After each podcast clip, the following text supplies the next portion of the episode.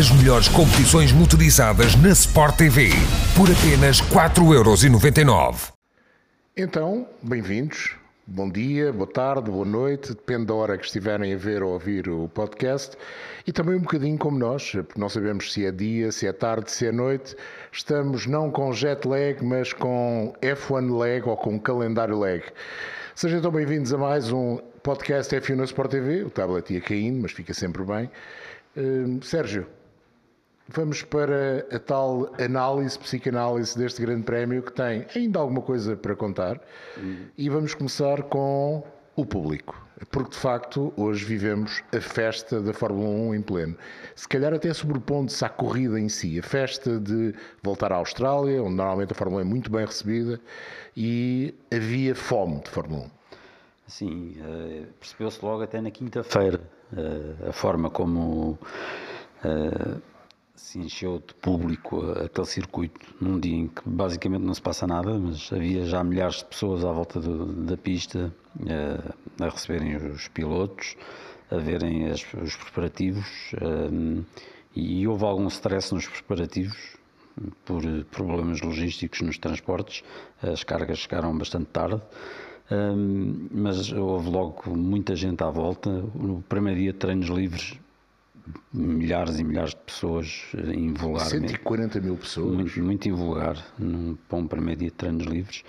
Um, e, e bateu-se todos os recordes de, de, de público num, num evento. Um, num evento desportivo na Austrália, mas também a nível de um evento de, de Fórmula, Fórmula 1, na era moderna, não é? De Fórmula 1 uh, foi, foi de facto notável. E, e a cereja no topo do bolo é de facto aquela imagem a imagem de depois do, da, da, cerimónia do pódio, há uma imagem panorâmica em que se vê toda a reta da meta coberta de, público, desde, desde a curva 1 até à, à curva, à, à, última curva, e, e, nem se via mais, havia gente por tudo o que era lado.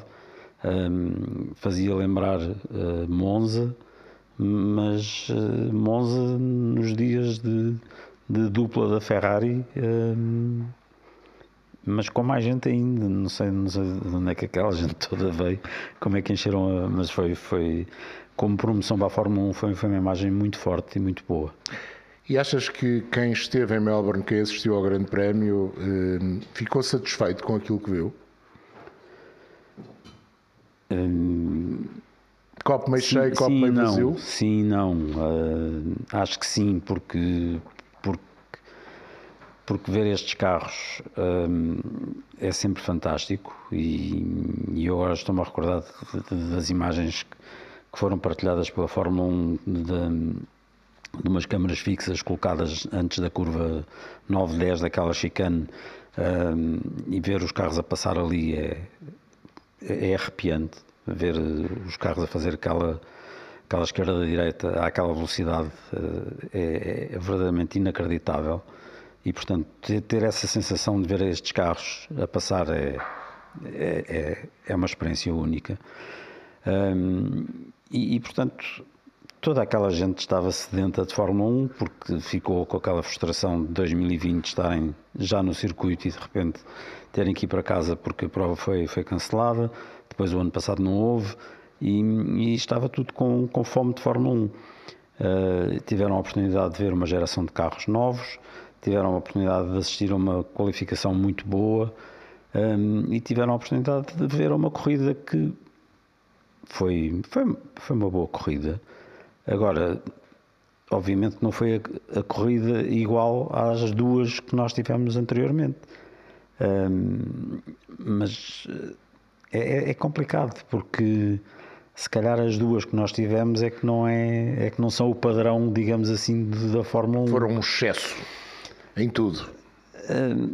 É um excesso bom, atenção. Sim, uh, já, já é difícil perceber o que é que é verdade e o que é que não é, ou o que é que é normal e o que é que não é, porque nós vimos de uma época em que tivemos muito disto que tivemos nas duas primeiras e, portanto, habituámos muito a isto e habituámos a um padrão extremamente elevado e de repente temos uma corrida que até foi uma corrida interessante com, com, com várias lutas e e é verdade que a, que a liderança da corrida foi, foi cedo ficou se percebeu o que é que ia acontecer na frente da corrida que o Charles Leclerc não, não teria grandes dificuldades em, em, em controlar a prova mas teve teve dois momentos em que em que teve de puxar pelos galões. Um dos momentos o segundo safety car até teve alguma dificuldade para manter a liderança e, portanto, não... Assumido por ele próprio, dizer sim. que foi de facto o momento em que sentiu que de alguma forma o primeiro lugar podia estar em causa. Sim, sim, sim, sim, sim, sim. e foi, foi nítido. Na, nas imagens viu-se que ele, que ele esteve em francas dificuldades. E, portanto, não... Foi, digamos, uma prova... Foi uma boa prova. O problema é que depois de, daquelas duas nós chegámos com a fasquia tão, tão alta que parece que esta prova não foi assim muito boa. Mas isto já é um bocadinho Melbourne a, ser Melbourne, apesar da pista diferente. Normalmente não dá grandes corridas na batalha pela vitória, dá boas lutas um bocadinho lá mais para trás. E hoje tivemos, hoje, este domingo, tivemos exatamente isso: grandes lutas lá para trás. Uhum algumas delas provocadas pelo safety car, é verdade, que uniu duas vezes o pelotão, verdade, mas mesmo sem o safety car tivemos momentos logo desde a primeira curva em que houve luta direta entre, entre os carros. E fica cada vez mais claro que os carros conseguem andar mais perto. Sim, isso, isso acho que já está provado que, que os carros este ano andam, andam facilmente mais perto do que, do que andavam uh, as últimas gerações de, de Fórmula 1 a nível aerodinâmico, estes regulamentos já atingiram ah, alguns dos seus objetivos. Vamos ver como é que as evoluções dos carros vão, vão tratar estas regras, se, se as vão ah, manter, vão manter o lado bom destas regras ou, ou se vão dar cabo de, de, de, das suas virtudes. Agora, este circuito é, é o que é. Eh, eu acho que está melhor, está muito melhor a nível de espetáculo. Um, os, os, carros têm as imagens, as imagens, há, há, zonas eh, verdadeiramente espetaculares dos carros a passar, aquela sequência da 8 até à travagem da 11 é, ficou, ficou fantástica. Um, nós na, na, na, qualificação ficámos. Uh, eh, tinha-se falado que, que, os carros poderiam ser 5 segundos mais rápidos, até que poderiam ser mais que isso. Ficou-se 2,6 segundos mais rápidos que 2019. Mesmo assim, é uma volta a 244 km de média. É um circuito como, como Melbourne. Que não é Gidá, não é? Não tem aquela sim, sequência de sim. muitos quilómetros eh, quase a fundo, é um circuito com é, outros e, desafios. E que tem, que tem aquele final de volta que são que tem ali duas curvas particularmente lentas, temos de convir que é, é obra, 244 de média, não, não é nada mal. Não é fácil. Vamos é chamar a conversa desde Melbourne o Nuno Pinto, que mais uma vez nos faz companhia. Nuno, boa noite para ti. Uh, já estás no hotel, já estás. Desculpem, a minha voz é que já não está grande coisa. Já estás recuperado. Um, estávamos a falar aqui da pista e daquilo que, que esta nova versão de Melbourne trouxe. Não trouxe, como é hábito, grande luta pela, pela vitória, mas trouxe grandes batalhas lá para trás. E, e tu aí sentiste, sentiste essa diferença? Gostaste mesmo deste traçado? É, eu gostei, eu já estava a ouvir há, há um par de minutos e eu não estou muito de acordo com as vossas queixas do circuito. Eu, eu, eu acho que. Eu não estava a queixar. Eu acho que não, está bem, na, na luta. Está bem. Disseste Melbourne é Melbourne, não é? é eu, eu, eu é que a dizer. Não, isso, é o, isso é o João. Eu não sou, é, fã, eu não sou fã. Eu gosto, eu gosto, eu acho piada. Eu sei. E olha, eu até, até tenho um, vou levar uma prenda para ti, João, só para ficares com Melbourne mais, mais perto do coração. Que seja um canguru. Um... Não que eu não sou fã de cangurus. Ainda que seja da geração Skippy, coisa... mas não sou fã de cangurus arranjei lá, vi lá uma coisa que me lembrou, fez-me lembrar de ti e por isso, dentro do espírito de Conde, acho que tu vais gostar. Um, mas eu acho que o circuito correspondeu às expectativas. Eu acho que ficou melhor. Aquela chicane que tiraram era um ponto que não era muito interessante. E eu acho que hoje houve boas lutas e não houve luta pela vitória porque a Ferrari teve num, num patamar superior, mas se tivesse o equilíbrio dos carros, do, da competitividade dos monolugares, tivesse sido semelhante às duas primeiras corridas, eu acho poderíamos ter tido uma boa luta uh, novamente pela vitória. Mesmo neste circuito e, e até ajudado pelas situações de safety car, como vocês diziam. E depois, eu eh, já há bocadinho disse naquela, naquela intervenção final a seguir à corrida, eu gostei que não tivesse sido assim tão fácil de ultrapassar hoje, que desse para defender um bocadinho melhor. Não, todos nós queremos ultrapassagens, mas eh, foi bom ver que se não houvesse uma, uma diferença muito grande, o piloto da frente conseguia se defender. E pronto, e ali houve uma fase da corrida que aquilo me estava a dar jeito também, não é? Não, não posso mentir. E estava quase a, a sonhar com um pontito e estava a gostar, que não era fácil de ultrapassar, mesmo quando, quando vais com, com carros mais competitivos atrás. É, por isso acho que, mais uma vez, apesar de, de, da vitória fácil do Leclerc, mais uma vez, eu acho que em termos de competitividade e novas regras e, e aquilo que o Sérgio dizia, por enquanto, acho que os objetivos estão cumpridos do novo regulamento. Estamos no caminho certo. Olha, e achas que os rapazes da Ferrari vão gastar o dinheiro todo em bandeiras para pôr lá na entrada da gestão desportiva ou a coisa vai mudar? Olha, acabei de, acabei de entrar no hotel ao mesmo tempo Leclerc e dei-lhe os parabéns e sem dúvida que ele está muito feliz e, e que e, e, e, merece, não é? Merece por ter feito um início de temporada exemplar. Não, não, não há nada a apontar, nada, rigorosamente nada e é o líder do Mundial destacado e acho que é merecido. Quanto às bandeiras, epá, os rapazes também há muito tempo não hasteavam nenhuma, né? deixa, deixa eles agora Estavam cheios de pó, estavam cheios de pó. exato, a seca foi grande e, e também é bonito de, se ver, não é? Nós, nós não gostamos da Ferrari eh, quando é beneficiada ou quando anda ou quando é apanhada fora do regulamento. Agora, quando fazem um bom trabalho e beneficiam de opções que fizeram anteriormente para, para ter um, um monolugar mais competitivo, é merecido e, e é bom para a Fórmula 1. Da mesma maneira que foi bom as vitórias da Red Bull e não haver uma hegemonia de nenhuma marca, que neste caso era a Mercedes, eu acho que agora também é bom isto que estamos a ver para, para o desporto. E, e, e a Ferrari é a Ferrari e tem o seu peso e ajuda e também a trazer outra vez ainda mais público. Porque de facto estamos numa época em que a Fórmula 1 cativa as pessoas, cativa as pessoas nos circuitos, cativa as pessoas nas conversas. Não é um fenómeno só português, não é um fenómeno só europeu, está a ser assim em todo o mundo. Há, há um renovado interesse pela Fórmula 1, eh, muito fruto de todas as razões que conhecemos, mas sobretudo, acho eu, fruto daquilo que é a luta em pista e entrega os jovens pilotos eh, a darem luta aos que já cá estão há mais tempo, há uma nova geração do qual o Verstappen e o Leclerc, nós esquecemos é que ele já tem muitos grandes prémios também, não é? O Verstappen já tem mais de 100 grandes prémios, o Leclerc qualquer dia chega aos 100 grandes prémios. Mas olha, e, e se calhar a pergunta é... verdade, é... mas olha, mais, mais espectadores não é preciso, porque isto esteve cheíssimo. Acho já que não cabia mais, mais ninguém, pois não. É.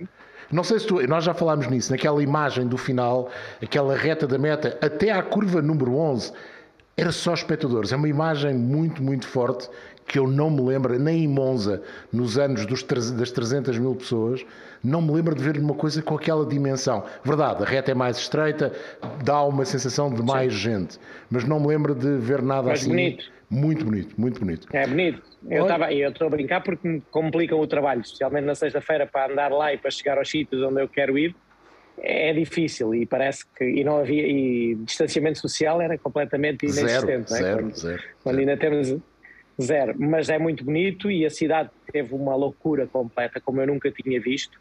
Não consegues arranjar um sítio para jantar, não, mas no, no, bom sentido. Está cheíssimo, nunca tinha visto Melbourne assim e, e havia sede de Fórmula 1 e, e isto esteve ao rubro e ainda está. E é, é, é muito bonito e, e, acho que estamos no bom caminho, sem dúvida. Concordo absolutamente com, com o que tu disseste e, e acho que vai crescer a partir daqui. Olha, Sérgio, e no espetáculo dos golfinhos? O golfinho da Ferrari salta mais que os outros, mas é o mais espetacular a saltar, pelos vistos, então. Não sei se é espetacular, mas que é rápido, é. Portanto, a saltar, a saltar é o que vai mais depressa. A verdade é essa.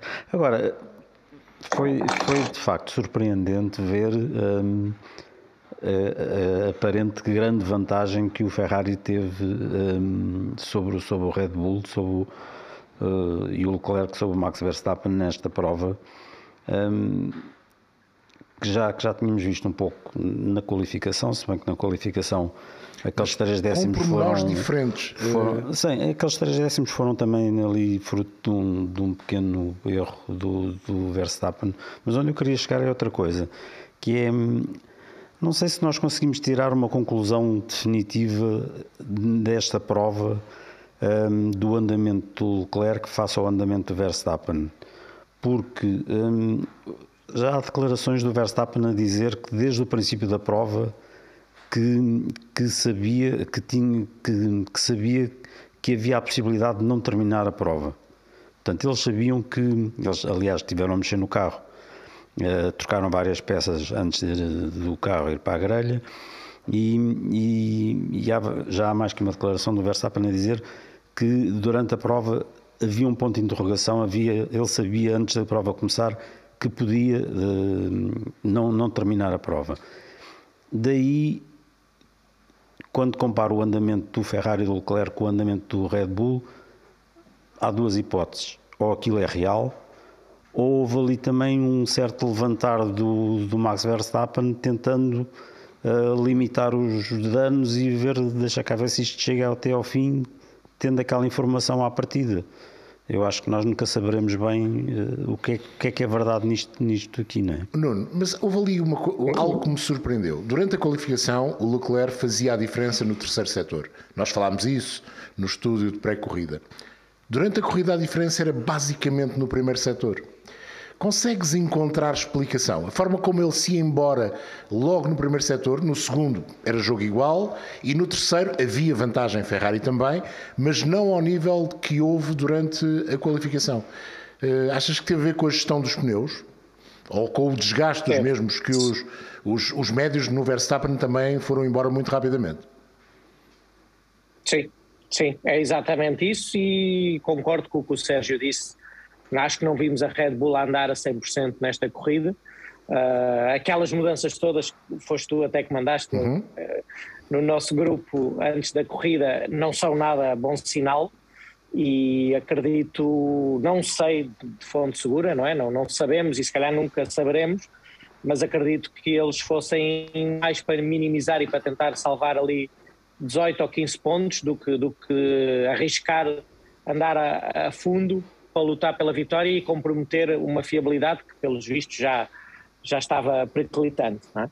Agora, uh, tudo o resto tem a ver com grip, tem a ver com, com balance, não é? com equilíbrio e com usar os pneus. Tu, tu viste o Leclerc sempre muito à vontade. E à uhum. exceção daquele pequeno erro no, no, segundo, no último safety car em que ele acelera demasiado cedo e depois a frente não estava lá e ele vai ali a arrastar na última curva à frente e quase que é surpreendido pelo Verstappen, mas imediatamente na curva a seguir ele consegue travar tarde e consegue ter gripe e ele tem muita confiança naquele, naquele Ferrari e aqueles pneus estão a trabalhar muito bem e eu volto-vos a dizer, estão a trabalhar bem e não sobreaquecem. Tu tiveste hoje uma corrida em que tiveste muito, um, um, um, pneu duro muito sólido na traseira. Muito mais do que se estava à espera. Nunca houve o problema de, de sobreaquecer os duros Apesar do aumento de temperatura, na pista esteve sempre bastante quente, não é? Sim, sim, sim, mas é aí que ainda é mais surpreendente que hoje tu não tiveste rigorosamente nada, em geral, não é? é óbvio que deverá haver exceções uh, relacionadas com o, com o acerto dos carros, mas toda a gente, quem sofreu, sofreu com, com subviragem e, sub, e estava limitada pelos pneus da frente especialmente com os médios que foram um descalabro. Mas uh, com, os, com os duros, uh, podias abusar à vontade do, dos pneus de, de trás.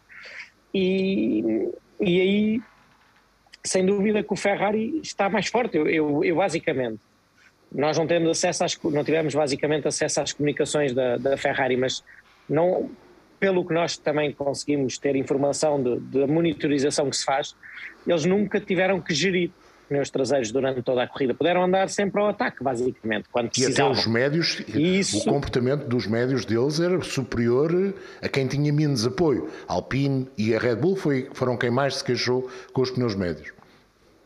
Eu, eu, eu não diria superior, eu acho que eles foram os únicos que conseguiram usar os médios. Mais ninguém.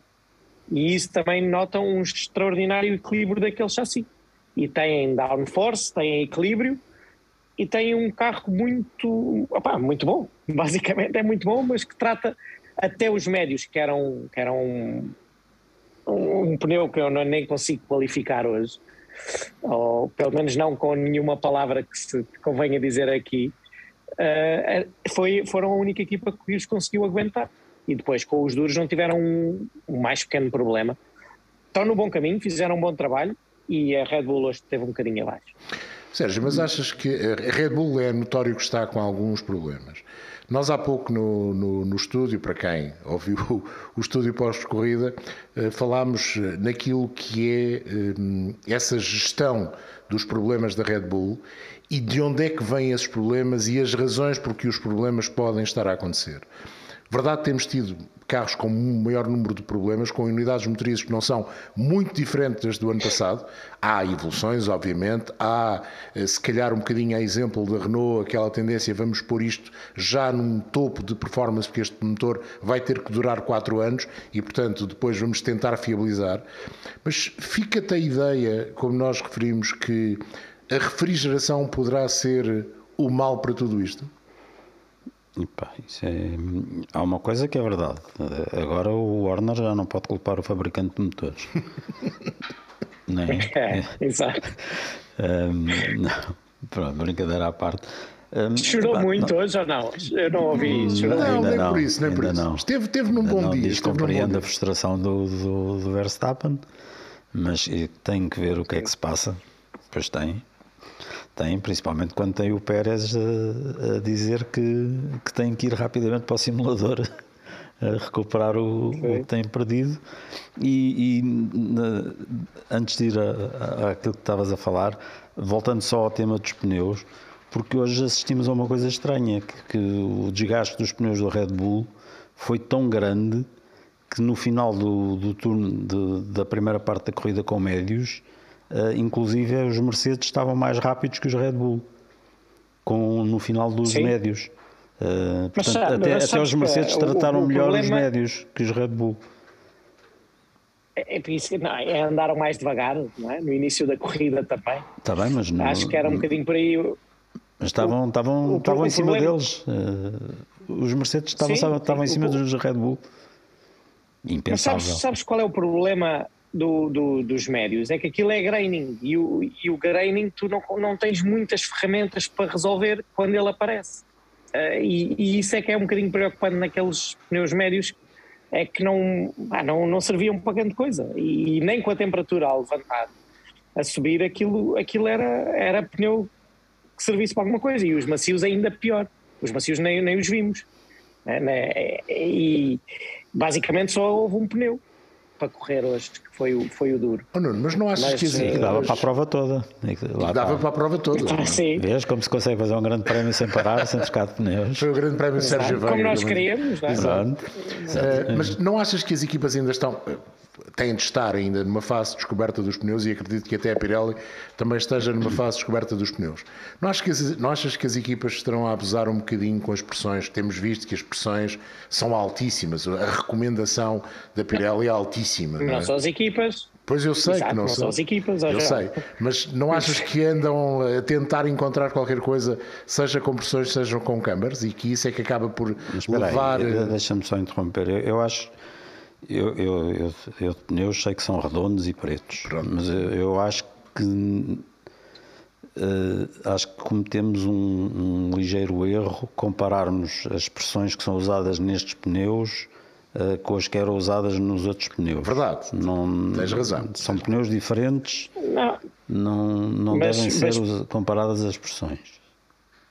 Mas, mas 24,5 é, é sempre está muito. o grande problema. Não é?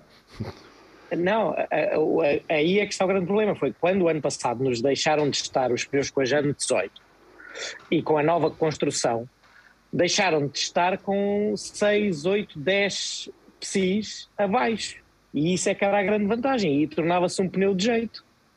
Agora, volta, quando chegas às corridas, voltamos para os 23, 24, 25 de mínimas, que aquilo são balões e depois tornam criam os problemas que nós temos visto.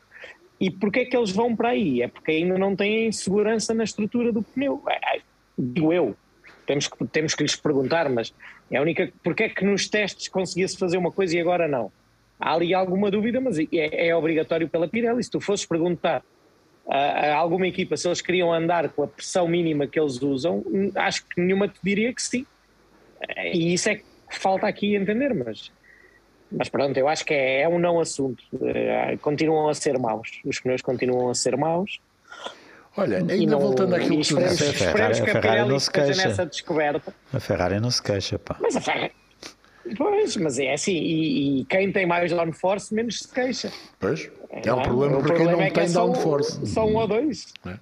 Olha, mas só, uh... só queria, uma, queria dizer uma coisa, João, porque esqueci-me há bocado. Nessa parte da fiabilidade e andarmos todos a descobrir, uma das coisas mais intrigantes no paddock neste momento é aquele nível de oscilação do Ferrari não, não lhe estar a criar nenhum problema. Sim. E não é nenhum problema de equilíbrio, porque vê-se que à entrada das curvas rápidas, eles oscilam muito em reta, mas depois, no momento em que precisam de carro para entrar, a oscilação para. E isso é, é bom.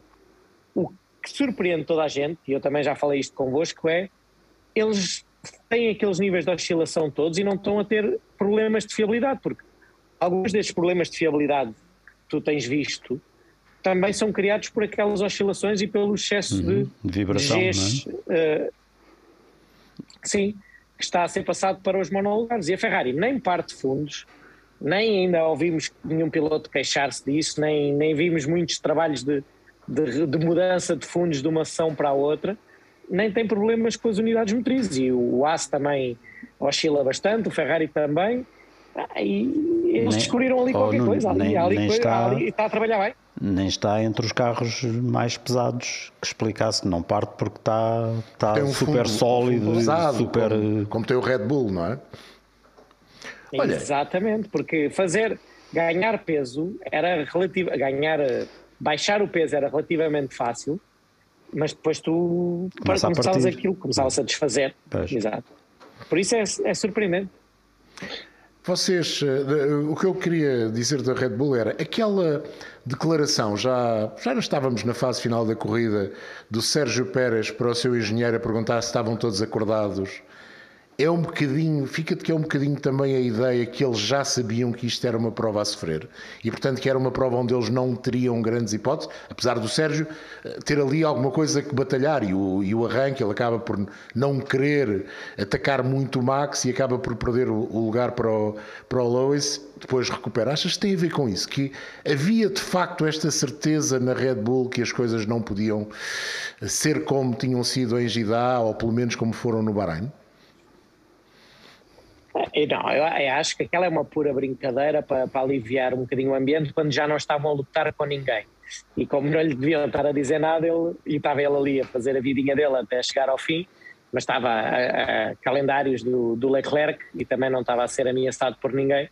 Brincou um bocadinho com o engenheiro. Agora que eu acho que eles durante o fim de semana tiveram noção de que ia ser muito difícil, e sim, uh, eles apesar de terem feito um bom um bom, um, bom treino livre 2, um bom ritmo, eles uh, ficaram com a ideia de que a Ferrari aqui estava realmente superior, especialmente também por aquilo que tu disseste há bocado, eles sabiam que a Ferrari era muito forte nas últimas duas curvas e nas primeiras duas também não era nada mal, por isso eles não tinham real possibilidade de, de os atacar, porque ser melhor do que o outro, do que o teu com, com, competidor direto na 10 e na 11, em corrida não te serve rigorosamente para nada. E, e acho que eles tiveram noção disso.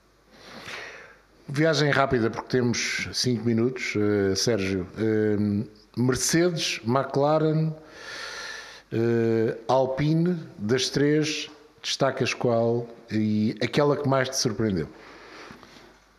eu tenho que destacar a Mercedes, porque a Mercedes, no meio de toda, toda esta tragicomédia que se passa drama, na Mercedes vai passando pelos pingos da chuva e está em segundo lugar no Mundial de Pilotos e no Mundial de Construtores. É, é quase um bocado, é uma história um bocado uh, quase surreal, mas a verdade é que eles estão lá e, e portanto acho que tem, tem que merecer o destaque. Em relação à McLaren, um, segundo o Lando Norris, este resultado que eles conseguem é, deve-se à pista, não se deve a mais nada porque o carro, diz ele, é o mesmo que teve no Bahrein e que foi trágico. Portanto, este, chegam aqui e andam bem deve-se à pista. O carro adapta-se bem a esta pista. Nuno, sentiste isso na pista quando foste ver os carros? Não, está a esconder. É? Está a esconder e à grande. Sim, Pronto. sim. Pronto. A McLaren é muito simples. Para, para mim é muito simples. É, eles conseguiram arranjar uma solução para baixar o carro aqui e controlar as oscilações.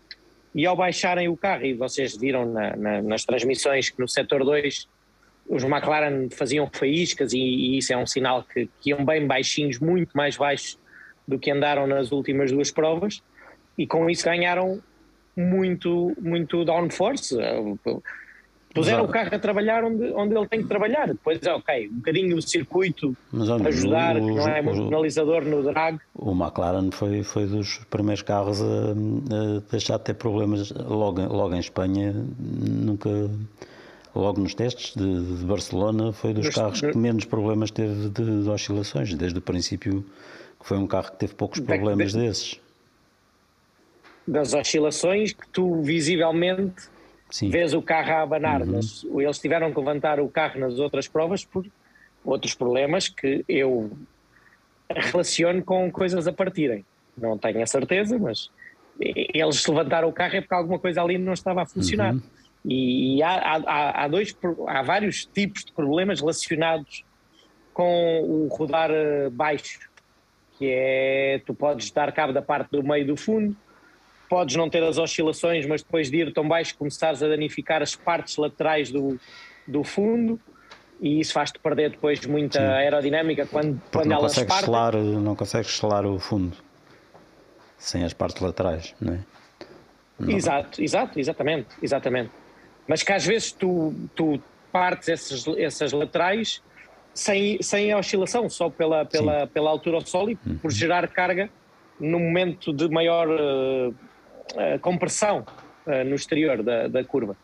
E eles, eles parece, parece que conseguiram resolver isso. Foi para, e acho que a análise geral é essa. Eles voltaram a andar com os carros baixinhos e ganharam o downforce que lhes fazia falta Uh, e, e, isso também pode estar relacionado com as características da pista, até com os corretores bastante planos, não é? Que existem à, à, uhum. saída, não precisas de andar a cortar muitos corretores no Apex.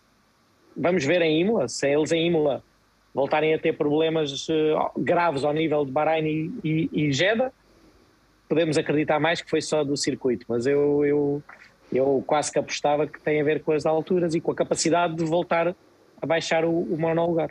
Rapidamente, plano 1 um, uh, Alpine ou plano 2? Plano Ocon ou plano Alonso?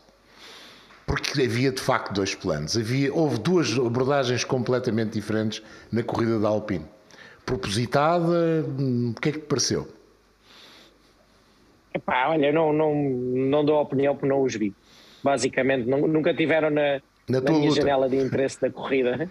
Não, pá, não, Sei que o Alonso ficou para trás e deu cabo dos médios e estava, estava pior-se mesmo na, na, no final da corrida. Tens de ver umas e imagens. O, Ocon... o Granning à frente era absolutamente estonteante e havia buracos atrás, no interior do pneu.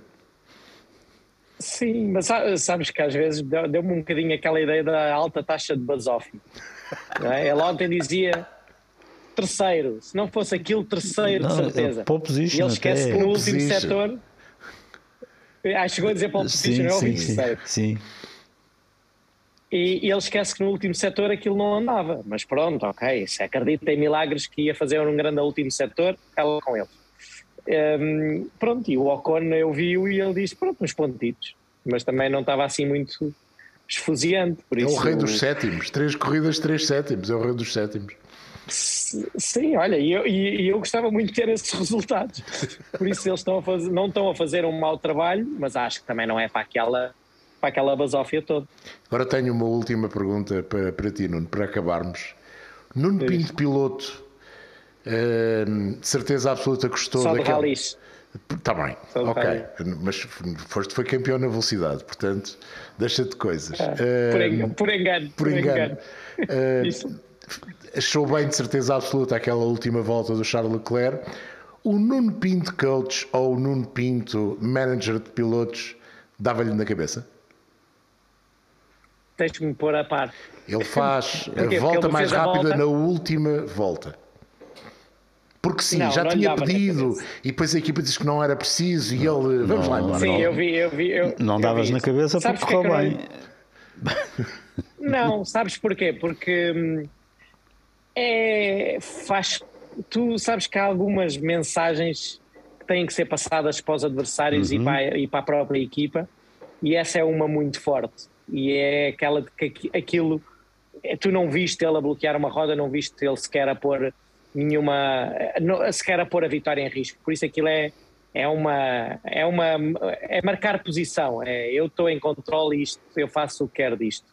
E isso é uma boa mensagem para, para deixar os outros preocupados, pelo menos até Imola. Isso, isso, todas essas, todos esses bocadinhos contam muito na, na moral. Faz-te lembrar o Charles de, das fórmulas de promoção quando ele ganhava quase sempre? É, também não ganhou assim tanto. Olha, ah, ganhou a Fórmula 3 que perdeu para nós. Por isso, Verdade, cal, calma lá. Razão. Mas depois na, na GP2, sim. Ele é muito bom, mas uh, não há milagres. O carro também é muito bom, porque o ano passado não viste um Leclerc com esta confiança e com este nível de performance. O carro é bom, o piloto é bom, começam a andar. Tens os outros exemplos que. Temos o exemplo Hamilton, no fundo, não é? É? que Exatamente. não consegue fazer aquilo. Não, mas é estas, estas declarações de, de, volta mais rápida na última volta já vimos o Hamilton e o Verstappen sim, fazerem sim, sim, também. Verdade, verdade, não é a primeira vez. E com, e com o mesmo objetivo. Exatamente. É, Exatamente. é campeão. É marcar território. Pronto, olha, nós Exatamente. marcamos o nosso território. Diz, diz, não. não me fales do Hamilton, não me fales do Hamilton, que eu estou ali com um bocado de pó, mas eu depois conto-vos isso na terça-feira, que agora já não temos tempo. Pronto. Mas está muito diva. Está muito diva. Pronto. Sim, senhora. Tá. Olhem, obrigado pela, pela companhia, a vocês os dois, obrigado por, uh, pela companhia a todos os que uh, ouviram, ouviram este podcast e Fica já o convite feito, terça-feira, mais uma edição do podcast Grelha de Partida com Fórmula 1, lançando também eh, as outras competições que vamos seguindo aqui na Sport TV e lançando inclusivamente já o Grande Prémio de, eh, da Emília-Romanha, que é o próximo no circuito de Enzo Ferrari em Imola. Até terça-feira e continua a seguir todo o desporto motorizado aqui na Sport TV.